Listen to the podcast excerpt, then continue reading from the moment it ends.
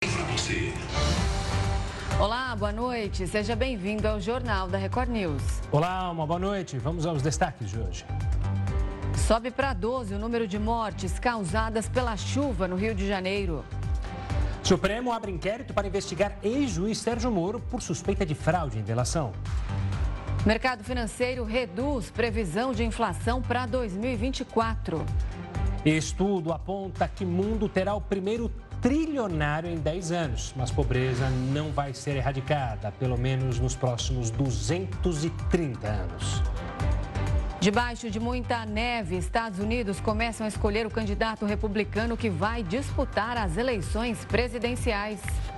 E ainda, brasileiro ganha o prêmio de gol mais bonito de 2023.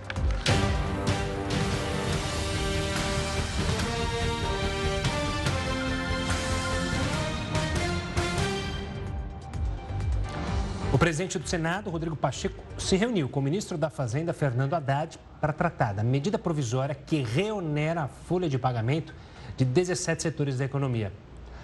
A repórter Tainá Farfã está em Brasília com mais detalhes sobre essa reunião. Boa noite, Tainá. O Congresso deve ou não devolver a medida?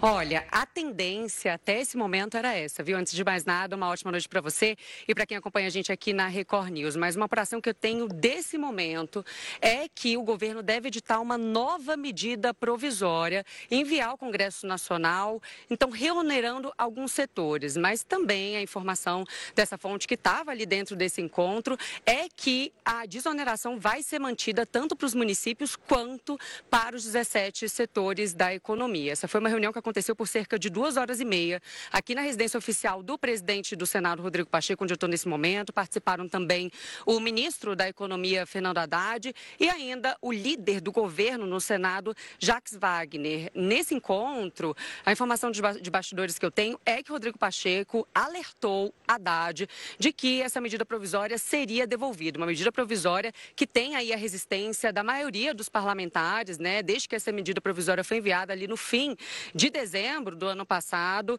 os parlamentares têm se movimentado ali nos bastidores, mesmo que em período né, de recesso parlamentar para justamente tentar devolver essa medida provisória ou criar um movimento para derrubada dessa MP. Lembrando que a desoneração foi mantida no Congresso Nacional ah, até 2027. A, é, Rodrigo Pacheco tem negociado aí nos bastidores a possibilidade de tentar aprovar outros projetos para poder fornecer aí ao governo outras fontes de receita que ajudem o governo a alcançar a meta de déficit zero. Porém, nesse momento, tudo ainda está em negociação negociação, mas tenho essa informação de agora que o governo deve reeditar, editar uma nova medida provisória que deve ser enviada aí ao Congresso Nacional. Lembrando ainda que o Congresso Nacional está em recesso parlamentar, só deve retomar os trabalhos ali no início de fevereiro.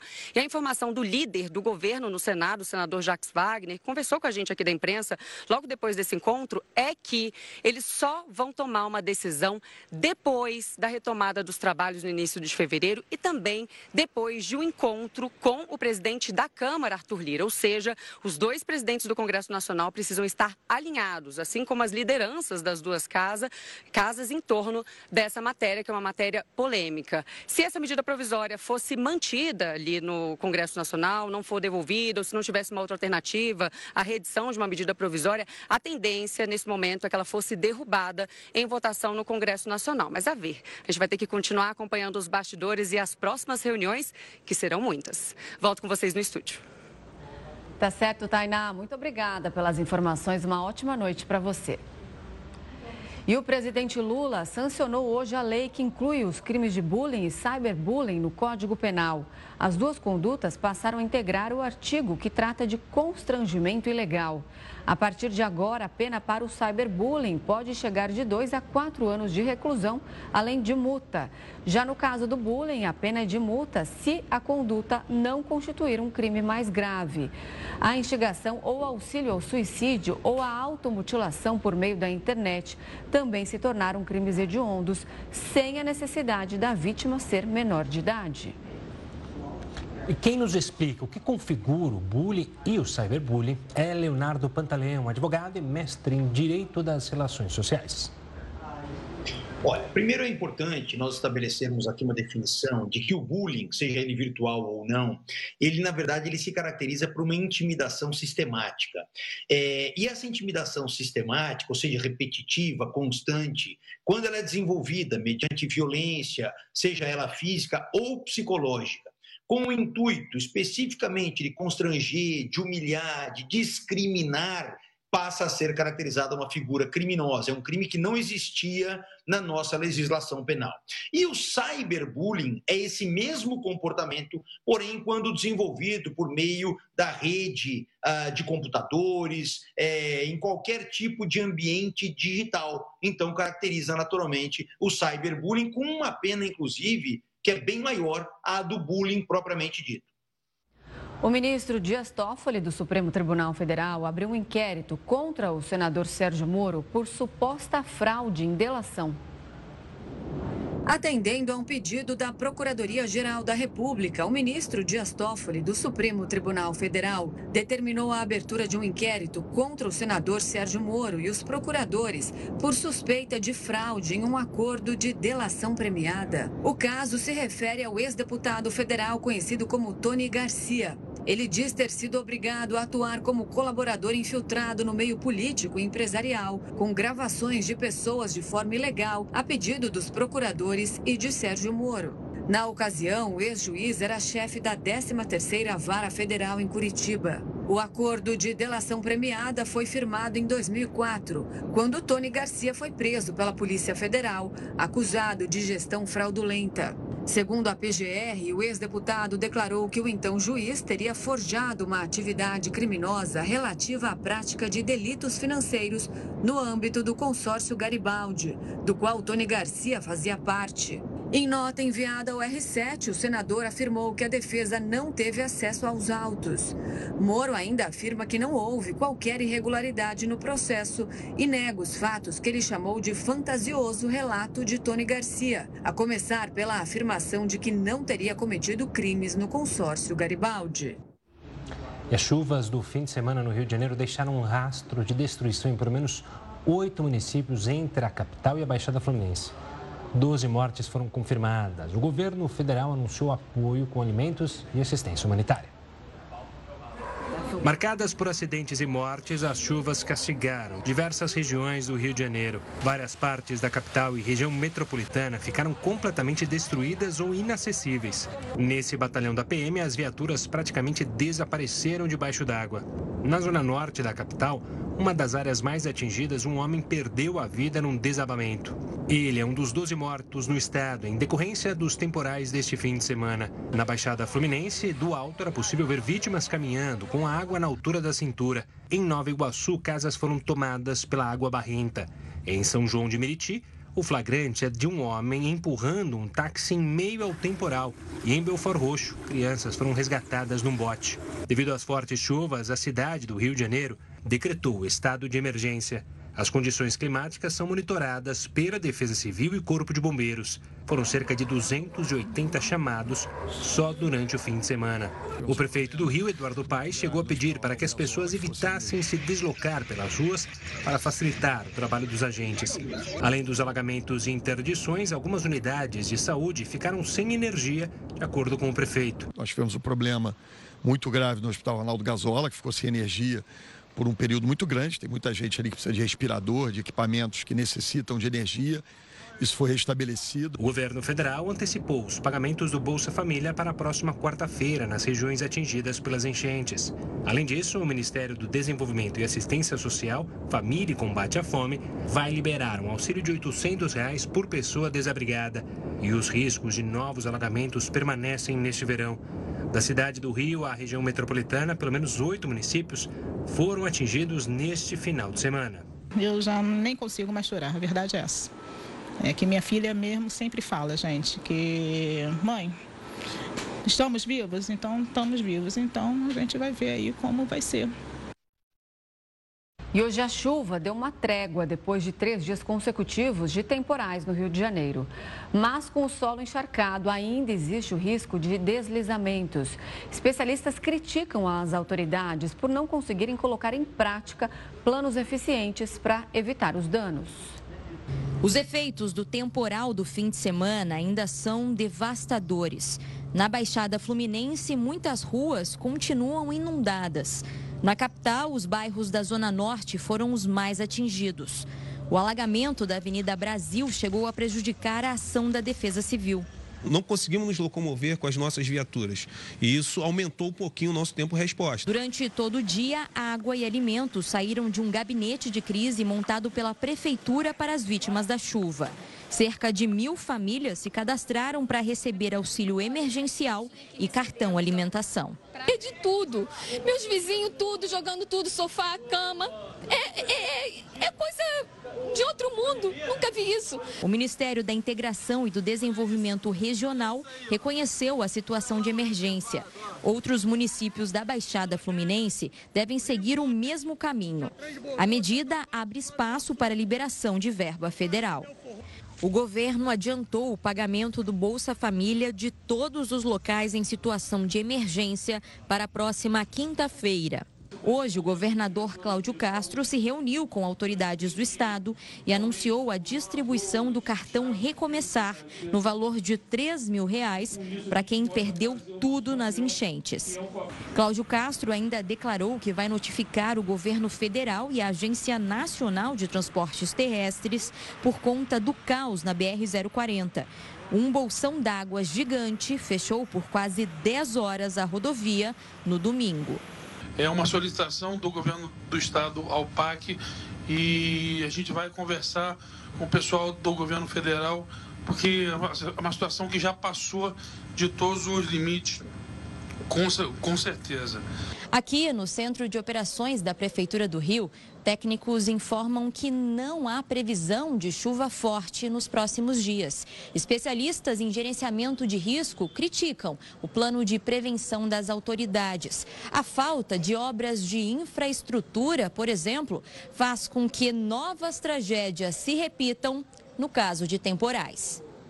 Prevenção é você é, se preparar, preparar a, a cidade, a mentalidade das pessoas a maneira de se comportar durante as chuvas, as construções, o mapeamento da, da, das áreas urbanas que devem ser ocupadas pelas populações, a infraestrutura, para que quando a chuva venha, a gente não tenha uma tragédia que precise de sirenes, que precise de mover a, a Defesa Civil e os bombeiros no ritmo que a gente está. Hoje, o presidente também falou por telefone com o governador do Rio de Janeiro, que sofreu no final da semana com as enchentes. Lula ofereceu apoio a Cláudio Castro e prometeu priorizar a obra do Rio Botas, que transbordou.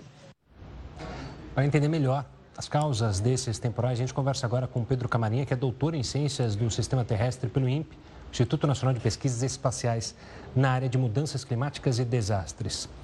Pedro, seja bem-vindo, obrigado pela participação aqui conosco. Infelizmente, não é uma novidade que temporais como esses tenham causado estragos, dessa vez no Rio de Janeiro.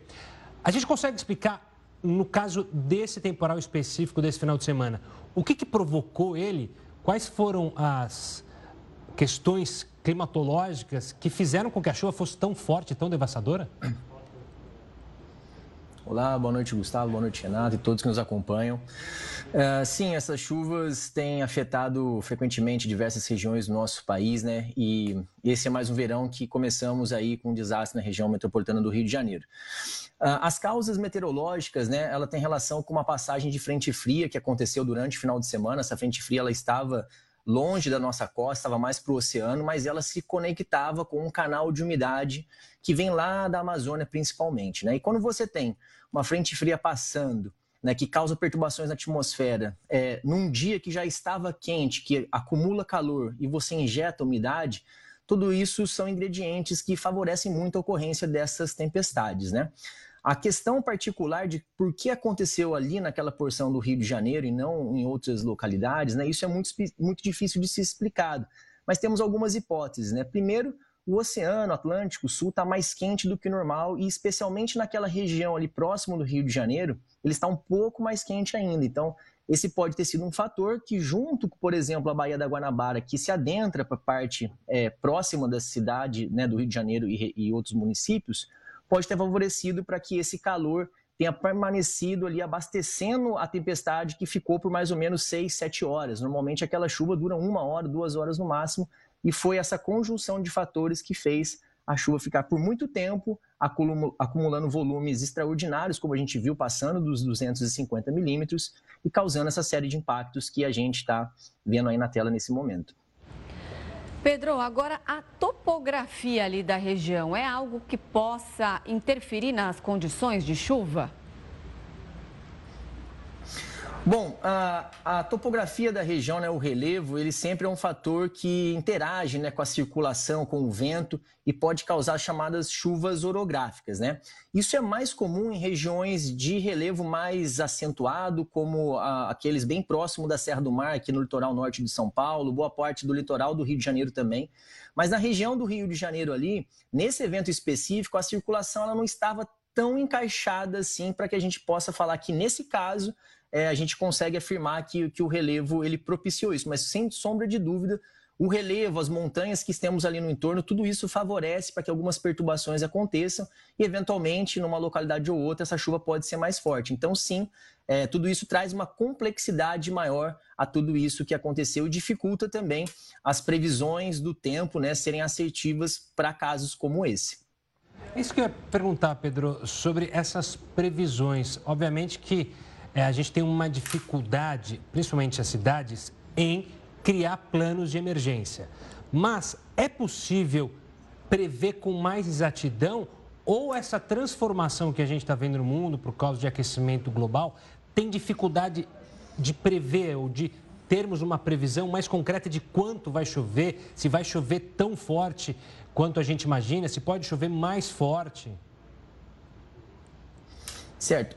Ótima pergunta. A gente tem duas coisas acontecendo nesse cenário, né? De um lado, o aquecimento global ele coloca mais energia na atmosfera, tornando ela mais dinâmica, favorecendo a ocorrência de eventos extremos como esse que a gente viu, né? Então, em termos daquilo que os sistemas urbanos são preparados, que foi pensado décadas atrás para o que está acontecendo, a gente tem uma defasagem que vai facilitar a ocorrência desses impactos. Mas em termos de previsão, o que acontece não necessariamente tem relação com as mudanças climáticas diretamente, não é o fato da gente estar com o planeta aquecendo que dificulta essas previsões. O fato é que esses processos dinâmicos que eu mencionei antes, eles se somam a fatores muito locais. Então a gente tem um aquecimento global injetando mais energia, tornando a atmosfera mais dinâmica, mas os fatores locais, como o relevo, como foi mencionado, mas também as ilhas de calor, que cidades como o Rio de Janeiro se configuram como tal, né? Grandes áreas impermeabilizadas, muito concreto, pouca vegetação.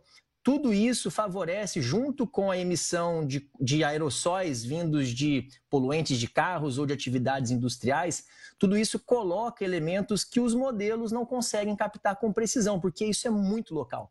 Então, reparem que é, quando a gente tem grandes desastres, que tem uma chuva muito acima daquilo que era previsto, a gente tem sempre uma particularidade é no meio disso. Semana passada mesmo, aqui em São Paulo, tivemos três dias onde praticamente não havia previsão de chuva e tivemos pancadas muito severas justamente por conta desses fatores. Então, são coisas que se somam, né? A gente tem o um aquecimento global de um lado, favorecendo a ocorrência desses eventos, e do outro, todas essas alterações locais que causam diferenças no microclima, vamos assim dizer, dificultando essa previsão do tempo. E aí, é, o centro que eu trabalho, né, o CEMADEM, o Centro Nacional de Monitoramento e Alerta de Desastres, que pertence ao Ministério de Ciência e Tecnologia, junto a outras instituições como o Instituto Nacional de Meteorologia, o Instituto Nacional de Pesquisas Espaciais, o INPE, né, trabalha efetivamente para melhorar essas previsões de tempo de um lado e depois como que a gente recebe essas previsões e consegue comunicá-las né, através de alertas, que é o que nós fazemos 24 horas por dia, 7 dias por semana. Então essa comunicação também é muito importante, não somente focar na previsão, mas entender o que isso causa em cada um dos territórios de forma a antecipar né, e prevenir uh, os impactos que acontecem em situações como essa. Exatamente em relação a essas orientações que eu queria falar com você, Pedro. Esse fim de semana, a gente noticiou aqui que um senhor estava no veículo com o neto, ele viu uma rua alagada ali, ele achou que dava para passar. Como a gente mostra aqui todas as vezes das pessoas tentando atravessar ruas que estão muito cheias d'água. Ele atravessou com o carro, a água, a força da água acabou levando o carro embora. O neto de seis anos foi levado junto e acabou falecendo. Eu vi uma informação que me chamou muita atenção, que uma lâmina de apenas 15 centímetros de água já é capaz de arrastar uma pessoa e de 30 pode levar um carro. Então, o que fazer e o que não fazer diante de situações como essas? É, exatamente, esses processos, principalmente as enxurradas, né, que é quando a gente tem essa massa de água se movimentando, normalmente em regiões com relevo, né, ou uma rua mesmo com um declive, é, 15, 20 centímetros já são suficientes muitas vezes para causar óbito. A pessoa pode tropeçar, ela pode escorregar, cair com a cara na água né, e vir a falecer ou ter outros tipos de danos, ou como foi é, relatado agora. Né? Então, toda vez que nós temos a previsão né, de eventos, não necessariamente como esse, mas eventos até mesmo mais brandos, as defesas civis elas tentam comunicar de algumas maneiras algumas precauções. E uma delas é não enfrentar situações exatamente como essa. Né? Se você observa lâminas de água acima da sua canela, não tente passar de forma alguma, porque essa massa de água, ela leva a gente de uma forma muito severa, leva carros, leva árvores, né? Então, essa é uma das principais é, é, coisas que a gente deve, não deve fazer, né? Atravessar é, ruas alagadas e com água em movimento, porque de fato a nossa percepção ela é muito baixa quanto a isso. A gente acha que dá e normalmente a gente sequer sabe qual é o volume daquela água que está ali passando. Às vezes tem um buraco, às vezes tem um, um, nível mais baixo, né? Então essa é uma delas. A outra é que para pessoas que moram ou estão próximo a encostas, né? É, se possível, notou que a chuva está aumentando ou tem essa previsão, buscar os abrigos, as defesas civis, ficar muito atento a qualquer rachadura ou movimentação das encostas, né? Que isso são sinais de que um deslizamento pode estar acontecendo e deslizamentos são processos muito destrutivos. Normalmente eles acontecem e se tem uma residência por ali, a pessoa atingida, normalmente ela vem a óbito, que pior do que a água é a massa de solo atingindo uma residência, atingindo uma pessoa, né? Então, é ficar alerta a esses avisos que são disparados pelas defesas civis, é, respeitar de fato aquelas mensagens que chegam, que muitas vezes não se concretizam, mas todos os níveis ali ele tem uma probabilidade atrelada, né? Normalmente um alerta de risco muito alto, mais emergencial, ele provavelmente vai acontecer. Então a, a, população tem que passar a ter essa cultura, né? Cultura do risco que a gente chama, que aqui no Brasil não é tão comum. Em outros países com furacões, vulcões, terremotos, isso é mais comum. Aqui no Brasil, infelizmente, a gente foi aprendendo com o erro, né? Através dessas fatalidades. É, e, e temos que realmente respeitar esse tipo de informação quando elas chegam. Então, as defesas civis locais é, têm cada vez mais ficado preparadas, ainda temos um déficit muito grande das preparações dos municípios, mas com o passar do tempo elas têm entendido e se capacitado no máximo que elas podem, tendendo a melhorar esse tipo de situação, mas a população precisa fazer sua parte também nesse sentido de respeitar e não enfrentar a força da natureza, que realmente é muito maior daquilo que a gente imagina. Claro. Pedro, muito obrigado pela participação aqui, pelas explicações e também pelas importantes dicas. Um forte abraço e até uma próxima. Obrigado a vocês por falar sobre esse tema. Até mais. Tchau, tchau. Até mais.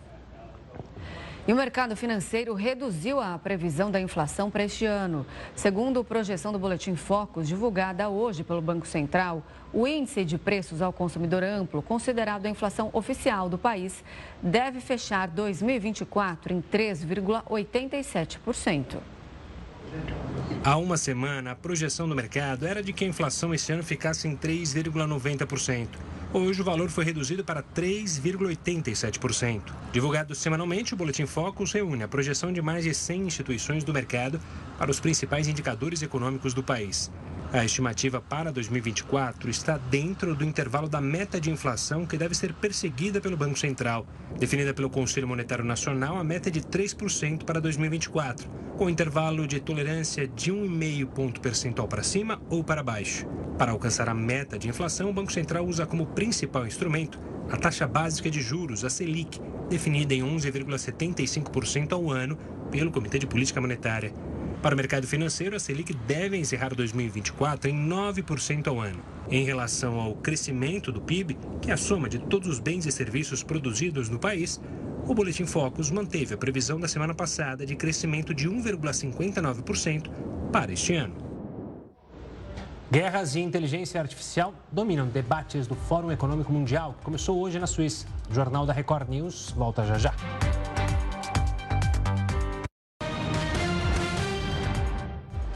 De volta com o Jornal da Record News, você vai ver que o mundo deve ter o primeiro trilionário em 10 anos. A previsão está presente em um relatório sobre desigualdade feito pela Oxfam. A organização ainda aponta que a disparidade aumentou durante a pandemia de coronavírus. Segundo o texto, a fortuna dos cinco homens mais ricos do mundo disparou 114% desde 2020. Por outro lado, a pobreza no mundo só deve ser erradicada em aproximadamente 230 anos. Desde a pandemia, 5 bilhões de pessoas ficaram ainda mais pobres.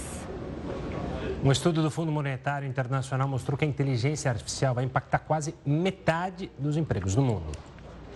A disseminação de ferramentas de inteligência artificial deve impactar o mercado de trabalho de todos os países do mundo, em maior ou menor grau. De acordo com o estudo do FMI, cerca de 40% de todas as ocupações do mundo vão ficar expostas aos efeitos da inteligência artificial, que incluem a automação de tarefas. A novidade é que nesta revolução tecnológica vão ser os empregos altamente qualificados em países avançados que devem ser os mais impactados, positiva ou negativamente. Nessas regiões economicamente mais ricas, o percentual de impacto da inteligência artificial deve ser de 60%. Desse valor, metade das colocações pode ser beneficiada da integração com a tecnologia, o que pode aumentar a produtividade do trabalho. Para a outra metade, no entanto, o cenário pode ser de redução de mão de obra, achatamento dos salários e diminuição de contratações, chegando até o desaparecimento de ocupações. Já nos países emergentes ou de renda baixa, as consequências da inteligência artificial devem ser de 40% e 26%, respectivamente. O que é consenso para o FMI é que a tecnologia deve piorar a desigualdade na maioria dos cenários observados pelos pesquisadores do fundo. Para eles, os governos e políticos devem começar desde já a desenhar redes de segurança social, além de programas de reciclagem no trabalho, para evitar maior exposição da tecnologia na vida dos trabalhadores. E o Fórum Econômico Mundial começou hoje em Davos, na Suíça. Empresários e lideranças políticas de todo o mundo se reúnem para buscar soluções para as guerras e os desafios da inteligência artificial. É sobre esse assunto que a gente conversa agora com o Tiago Almeida, ele é professor e doutor de Direito Internacional Econômico. Boa noite, professor. Seja muito bem-vindo ao Jornal da Record News. Boa noite, Renata. Boa noite, boa noite, Gustavo. Então, o Fórum Econômico Mundial, ele acontece essa semana, um evento anual, e este ano ele vai tratar sobre quatro temas de grande importância. O primeiro deles será sobre segurança, e aí nós estamos acompanhando né, diversos conflitos, como Ucrânia, conflito em Israel, na faixa de Gaza, no Iêmen, no Mar, Mar Vermelho. O segundo tema, que é o tema sobre o crescimento econômico global, e aí estamos acompanhando um processo de recuperação econômica pós-pandemia, junto com uma persistente inflação. O terceiro tema é o tema que seria o tema da inteligência artificial e as suas novas tecnologias, em detalhe aos desafios quanto à questão da desinformação, relembrando que este ano, 2024, teremos eleições nos Estados Unidos, no Parlamento Europeu e também no Parlamento Britânico. E por fim, teremos o tema que são os temas das mudanças climáticas e da energia, com destaque aí para o Brasil o Brasil como um dos principais atores no tema de mudanças climáticas, essencialmente porque o Brasil, nos últimos, no último ano, né, ele teve um retorno positivo, que seria 50% né, de redução do desmatamento da floresta amazônica, e contados agora no início deste ano esses primeiros resultados. Tiago, uma boa noite da minha parte também. Algumas grandes lideranças, presidente Joe Biden, presidente até você falou do Brasil, presidente brasileiro, presidente Lula, não irão a Davos. Isso afeta ao o fórum? Pode minimizar? Já vi se a gente tem tantos problemas no mundo e a não participação desses líderes pode afetar de alguma forma? O fórum, ele não é uma organização internacional, né? ele é, na verdade, um encontro é, de iniciativa de uma organização sem fins lucrativos, né, criado na Suíça por Klaus Schwab. Ele tem algumas representações de lideranças este ano, como representação da Ucrânia, com a possibilidade do presidente da Ucrânia. Também nós temos a presidência do, da França, o Macron vai estar presente, e também da presidente do, da Comissão Europeia, Ursula von der Leyen a redução de uma, de uma participação de alguns líderes, em tese, é, pode causar algum prejuízo, mas, por outro lado, a ideia do fórum, não sendo um encontro é, oficial de líderes globais, ele é um caráter de uma vitrine, né? essa vitrine para gerar maior interesse pelos países. No caso do Brasil, que este ano não tem a participação do presidente Lula, nós temos a presença da ministra Marina Silva, e aí tem um retorno positivo, porque o Brasil está encabeçando muito o tema do meio ambiente. E aí, em 2025, né, o Brasil vai ser a sede da COP 2025 em Belém. Vai ser a primeira vez um evento ambiental na floresta amazônica, né, aqui numa cidade brasileira, em Belém. Ô, Tiago, e aí, entre todos os temas que serão discutidos no fórum, a gente pode dizer que justamente a questão do clima, que o Brasil vai conseguir ter algum tipo de protagonismo, em quais questões aí a gente pode contribuir?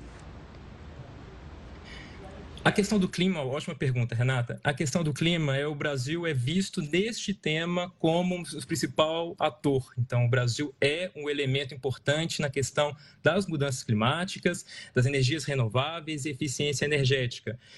É, não somente o Brasil vai sediar a COP25, mas a ideia do Fórum Econômico, um primeiro grande evento de nível global em 2024, ele dá o pontapé de como serão os debates neste ano. E lembrando que o Brasil também será o presidente da COP20, que vai acontecer no Rio de Janeiro em novembro. Então, o encontro das 20 maiores economias aqui em território brasileiro, esse a, a temática, né, a tonalidade dos temas vai ser começa agora com o fórum e isso vai dar a ideia de como serão as discussões ao longo deste ano que finalizarão em novembro no Rio de Janeiro. Tiago, é, inteligência artificial é algo que está sempre sendo falado e em Davos não será diferente, é um dos temas que também será debatido. A gente mostrou há pouco aqui no jornal um estudo do FMI falando que o impacto da inteligência nos empregos será de 40%, ou 40% dos empregos serão impactados diretamente pela inteligência artificial. Como que o tema deve ser debatido eh, em Davos? Porque tem as questões éticas, morais e também a preocupação com as pessoas. Sim. O tema da inteligência artificial, junto com outras tecnologias, ele tem oportunidades e, ao mesmo tempo, ele tem desafios. O maior desafio é a desigualdade social, desinformação com fake news. E oportunidade seria a renovação, a criação de novas opções ou novos formatos de contratações. Né? Então, ter é, um novo ambiente de negócios necessita novos empregos necessariamente o encontro do Fórum Econômico ele tem uma temática que seria bem positiva de trazer o tema de, de, inteligência artificial junto no mesmo nível com esses outros temas globais, como conflitos e mudanças climáticas. Mas ele não é de todo dissociado com essa grande questão da desigualdade, porque a inovação tecnológica ela passa não somente por um desenvolvimento nacional, mas também de cooperação tecnológica. Então, os países eles têm também que fazer a transferência tecnológica também para outros países e reduzir, como você bem colocou, Gustavo, a questão da desigualdade e a perda né, de empregos num curto prazo, enquanto a economia se adequa a essa nova realidade. Agora, o fato de muitos países importantes terem eleições agora em 2024, como você mesmo colocou, os Estados Unidos, a Rússia também, que é um país que está em guerra, é algo que preocupa ainda mais em relação a essa tecnologia, quando a gente pensa em desinformação e o uso indiscriminado da inteligência artificial? Sim, Renata, o uso da, da, inteligência artificial, de outras tecnologias, mídias sociais, né, é um tema principal. Né? Então, tivemos agora em, em, em, no domingo, né, agora, as eleições no Taiwan e toda uma questão de como que essa relação com a China é, as eleições, principalmente no governo americano, né, são as que estariam mais suscetíveis a este debate sobre segurança cibernética e sobre a, a segurança nas próprias, na própria eleição, no processo eletivo. Ah, existe uma não existe uma normativa multinacional que envolva todos os países a regular o uso da inteligência artificial. Existem algumas iniciativas nacionais, como no Brasil, Lei de Proteção de Dados, como na União Europeia, uma tentativa já de regulamentar a inteligência artificial, mas são é, soluções regionais ou nacionais. Então, falta sim um debate. É, a nível global sobre a regulamentação e o uso adequado dessas novas tecnologias e da inteligência artificial. Tiago, nosso tempo está acabando, mas eu queria fazer uma última pergunta sobre como o fórum e se preocupa, afinal é um fórum multilateral, ou seja, pessoas que querem unir é, nações, com esse nacionalismo que vem crescendo em grandes nações e como isso pode impactar justamente o fórum, haja vista que muitos nacionalistas ou políticos nacionalistas são contrários, muitas vezes, ou pelo menos no discurso se dizem contrários à multilateralidade. É, o fórum é um grande exemplo. Ele, ele congrega, por exemplo, este ano, mais de 1.500 autoridades e representações de líderes globais empresas, principalmente multinacionais, e sociedade civil. Mas, ao mesmo tempo, você tem alguns governos que se dizem mais pró-direita, né, como a Argentina, que o presidente Milei vai participar nesse, nesse encontro essa semana, e outros governos que seriam menos democráticos, como a Rússia, que negando a se participar com uma comitiva bastante reduzida comparado aos últimos anos. O discurso relacionado, ele ele sempre é colocado muito em voga no sentido da relevância do, da, da, do encontro, né, do fórum. Mas uma, uma, um objetivo muito claro deste fórum, apesar de ele ser muito criticado por envolver somente líderes, né, é a questão de colocar as principais lideranças em um mesmo local para debater. Além dos encontros oficiais que acontecem no Fórum Econômico, existem os encontros informais entre esses líderes que permite é, haver um estreitamento de algumas pautas e uma oportunidade, estando todos presencialmente no mesma localização, de iniciar temas que podem desenvolver no futuro, como em outros encontros promovidos pelas Nações Unidas ou outra organização internacional, para tentar resolver questões que envolvam conflitos e até a questão dessa, desse extremismo, né? O que a gente vê ultimamente no fórum, né, nos últimos anos, nos relatórios que o fórum emite, sempre antes, dias antes do fórum, é, a geoeconomia né, fragmentada, né, como questões de nacionalismo ou de política, geopolítica, influenciando na economia global. Então, esses temas econômicos e políticos se interligam de uma forma muito densa. Então, ter um fórum de discussão tem suas críticas, mas, ao mesmo tempo, pode gerar oportunidades no futuro. Tá certo, nós conversamos com Tiago Almeida, professor doutor de Direito Internacional Econômico. Professor, muito obrigada pela sua participação, pela entrevista. Uma boa noite, até mais. Boa noite, Renata. Boa noite, Gustavo. Obrigado. E no Equador, todos os agentes mantidos como reféns foram libertados. Os militares seguem nas ruas e nos presídios, tentando manter a situação de segurança sob controle. Depois de uma semana de uma série de ataques, o Equador tenta controlar as ações dos grupos criminosos que atuam no país. As autoridades confirmaram que todos os agentes penitenciários mantidos reféns em prisões foram libertados. No total, 178 agentes foram sequestrados. Um deles foi morto. Apesar da redução de ataques e controle dos presídios, os equatorianos ainda estão em dúvida sobre o fim da crise. Ainda temos esse medo, esse terror porque eles ainda não pegaram todos esses criminosos. Essas coisas têm que acontecer aos poucos. Todos os soldados estão na rua, mas ainda assim, isso não é possível. O presidente tem conseguido controlar a crise, mas não é suficiente.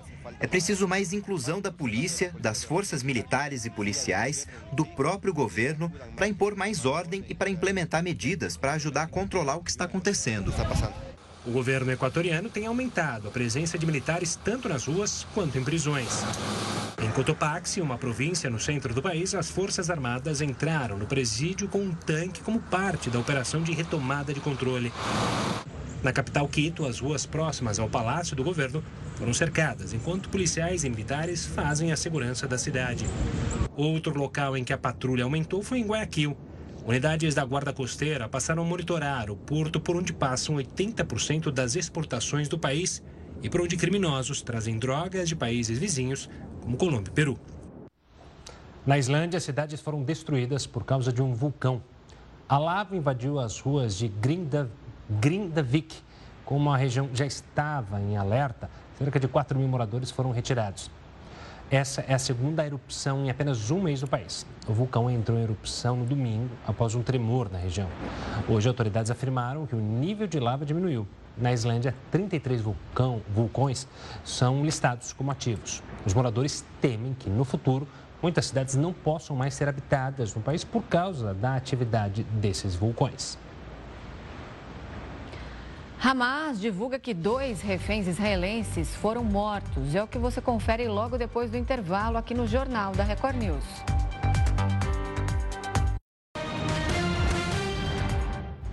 O Ministério da Saúde informou nesta segunda-feira que vai priorizar a imunização de crianças e adolescentes de 6 a 16 anos com a vacina contra a dengue. A previsão de início da campanha de vacinação é em fevereiro deste ano. O Brasil deve ter acesso a até 6 milhões de vacinas em 2024. Como a aplicação é feita com duas doses, no máximo 3 milhões de pessoas serão imunizadas em todo o país. A definição sobre qual faixa etária e grupo a vacinação começará, além da quantidade de doses a ser distribuída aos estados, será tomada na semana que vem. O Brasil é o primeiro país no mundo a oferecer o imunizante na rede pública.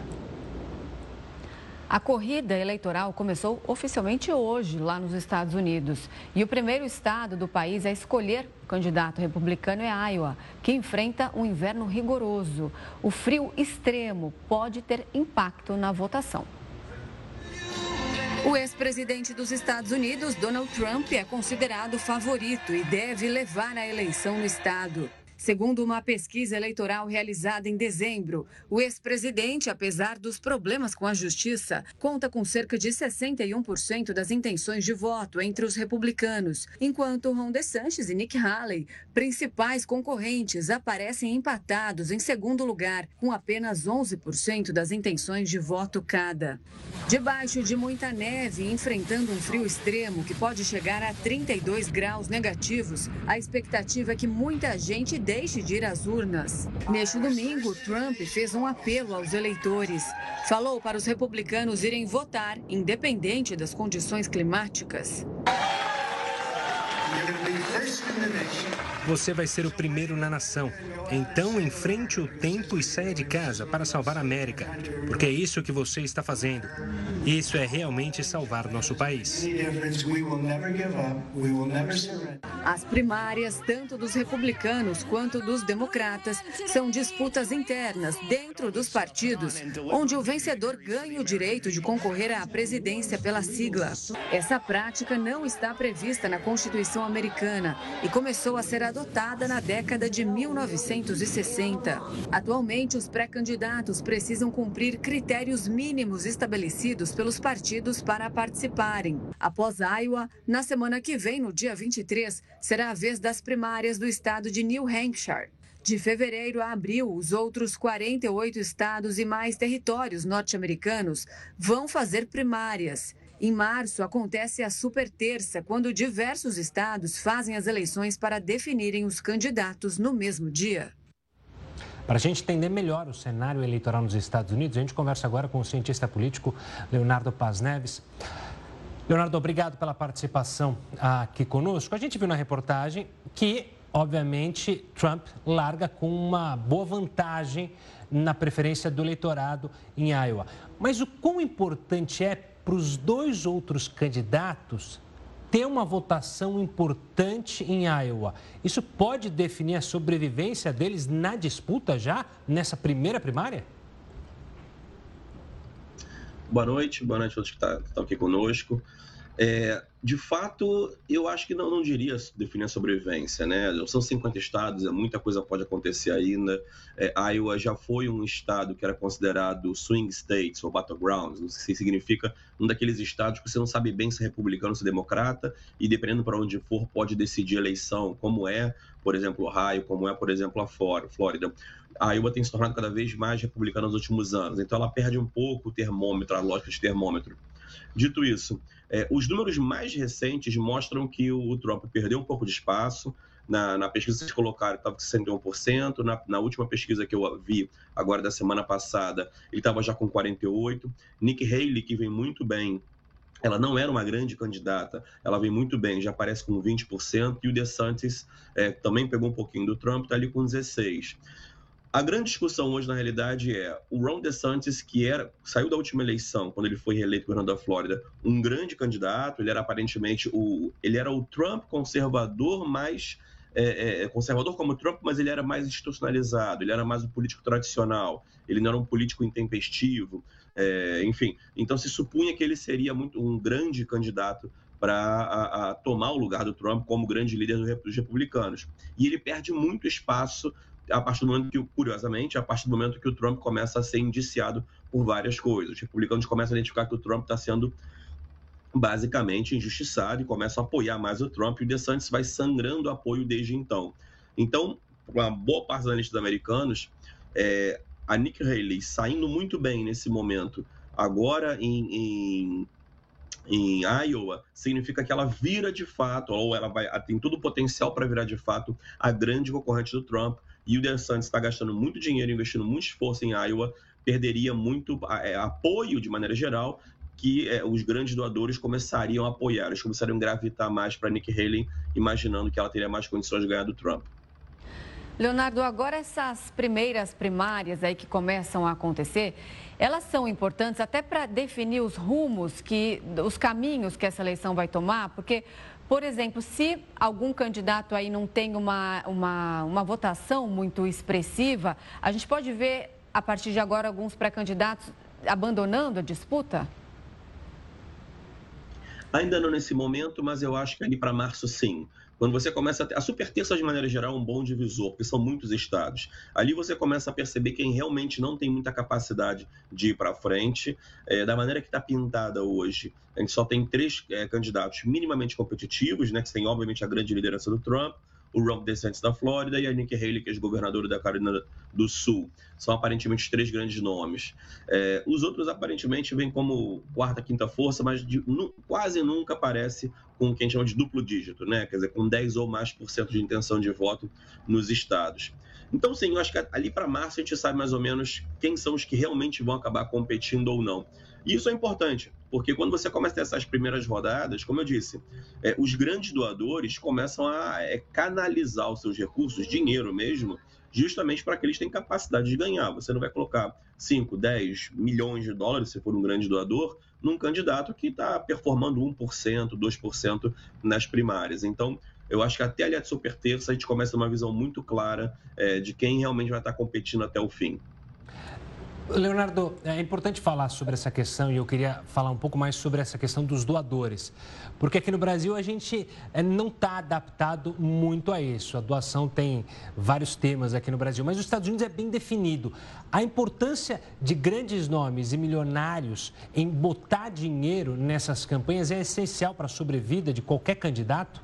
Ainda mais numa eleição em que tem um candidato que larga já bem na frente na preferência do eleitorado? Definitivamente, porque o que acontece? A eleição americana é, ela é muito interessante porque ela tem, para a gente, a brasileira, é até um pouco esquisita, né? É, em tese, não ganha quem tem mais votos. O Trump, por exemplo, foi eleito com menos votos do que o seu competidor, do que a sua competidora, Hillary Clinton, é, é em 2016. Na realidade, ganha quem consegue juntar mais votos em colégio eleitoral.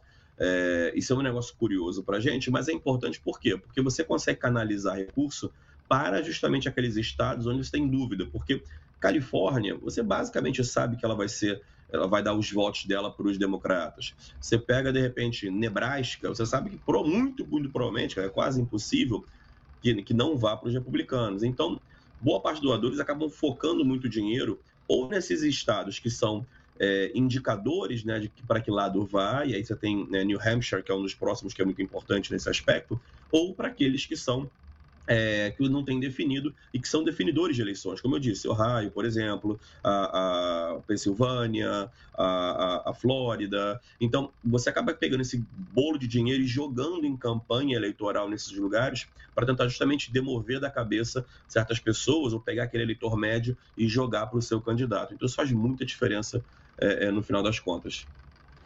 Não temos mais tempo. A gente conversou com o cientista político Leonardo Paz Neves. Leonardo, muito obrigada pelas explicações. Uma boa noite.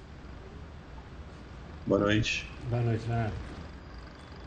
Os terroristas do Hamas divulgaram hoje que dois reféns israelenses foram mortos. Perto de Tel Aviv, dois palestinos armados com facas atacaram civis. O ataque foi na cidade de Ra'anana, a 20 quilômetros do centro de Tel Aviv. Uma mulher de 79 anos morreu e outras 17 pessoas ficaram feridas, incluindo crianças.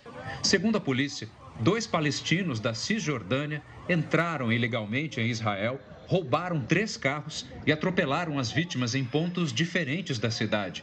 Os terroristas foram presos logo depois dos ataques. No norte do país, dois israelenses foram mortos na cidade de Yuval neste domingo. Os foguetes foram disparados pelo Hezbollah, grupo extremista do Líbano que apoia os terroristas do Hamas.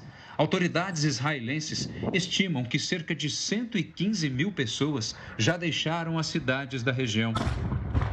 Já os Houthis, rebeldes do Iêmen, que também apoiam o Hamas, atacaram uma embarcação americana no Golfo de Aden, entre o Iêmen e a costa africana do Hamas divulgaram nesta segunda-feira um vídeo que relata a morte de dois reféns.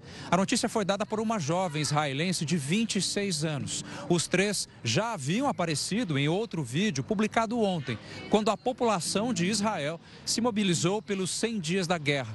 O governo de Israel qualificou o gesto dos terroristas como uma deplorável guerra psicológica. Em Tel Aviv, Ciclistas fizeram neste domingo um ato em apoio aos reféns. As bicicletas levavam cartazes com as fotos de quem ainda está em poder dos terroristas. Este adolescente de 12 anos foi sequestrado no kibbutz de Niroz, com o irmão mais velho e o pai na manhã de 7 de outubro. Os irmãos foram libertados na trégua no fim de novembro mas o pai ainda está em poder dos terroristas. A mãe do garoto faz um apelo para que todos voltem o mais rápido possível. Estamos aqui para que eles não sejam esquecidos, para não chegar a mil ou a dez mil dias, revela Adas Calderon. Hoje chegou a Israel o jogador de futebol Sagiv Yeheskel. Ele foi preso por autoridades turcas depois de marcar um gol e exibir uma mensagem em apoio a Israel. Eden Kartsev, que também joga na Turquia, foi suspenso pelo clube após pedir a libertação dos reféns pelo Hamas. Lionel Messi vence prêmio de melhor jogador da FIFA. É o que a gente fala já já aqui no Jornal da Record News.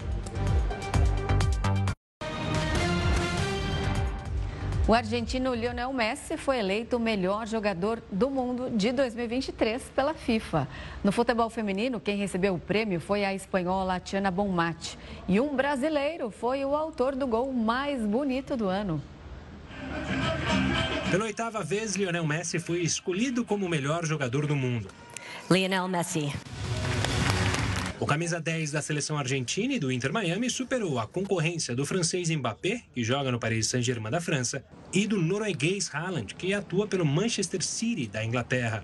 Já o espanhol Pepe Guardiola foi eleito o melhor técnico do mundo 12 anos após receber o primeiro troféu. Em 2023, ele venceu o campeonato inglês, o europeu e o mundial sob o comando do Manchester City. Nas premiações individuais, o goleiro Ederson da seleção brasileira e também do Manchester City foi escolhido o melhor da posição. Esta foi a primeira vez que ele recebeu o prêmio. Já no futebol feminino, a espanhola Aitana Bonmati foi eleita melhor jogadora de 2023. A meio-campista do Barcelona venceu as concorrentes Jenny Hermoso, do Tigres, do México, e Linda Caicedo, do Real Madrid, da Espanha.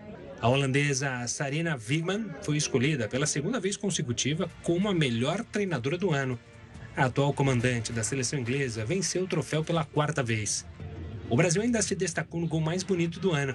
O jogador Guilherme Madruga foi escolhido por esse golaço que marcou contra o Novo Horizontino, quando jogava pelo Botafogo de Ribeirão Preto. Outro brasileiro que foi lembrado pela FIFA foi o atacante Vinícius Júnior, que entrou para a seleção do ano e foi escolhido para compor o ataque ao lado de Messi, Haaland e Mbappé. Quem também foi homenageada foi a brasileira Marta, que já recebeu o prêmio de melhor do mundo seis vezes. A partir do ano que vem, a categoria de gol mais bonito do futebol feminino vai ser chamada de Prêmio Marta. O Jornal da Record News fica por aqui. Muito obrigada pela companhia. Uma ótima noite. Fique agora com o News das 10 com a Renata Loures. Tchau, tchau.